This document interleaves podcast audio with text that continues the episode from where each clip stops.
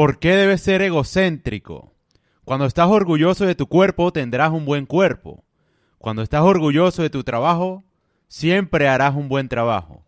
Cuando estás orgulloso de tu inteligencia, vas a decir cosas interesantes.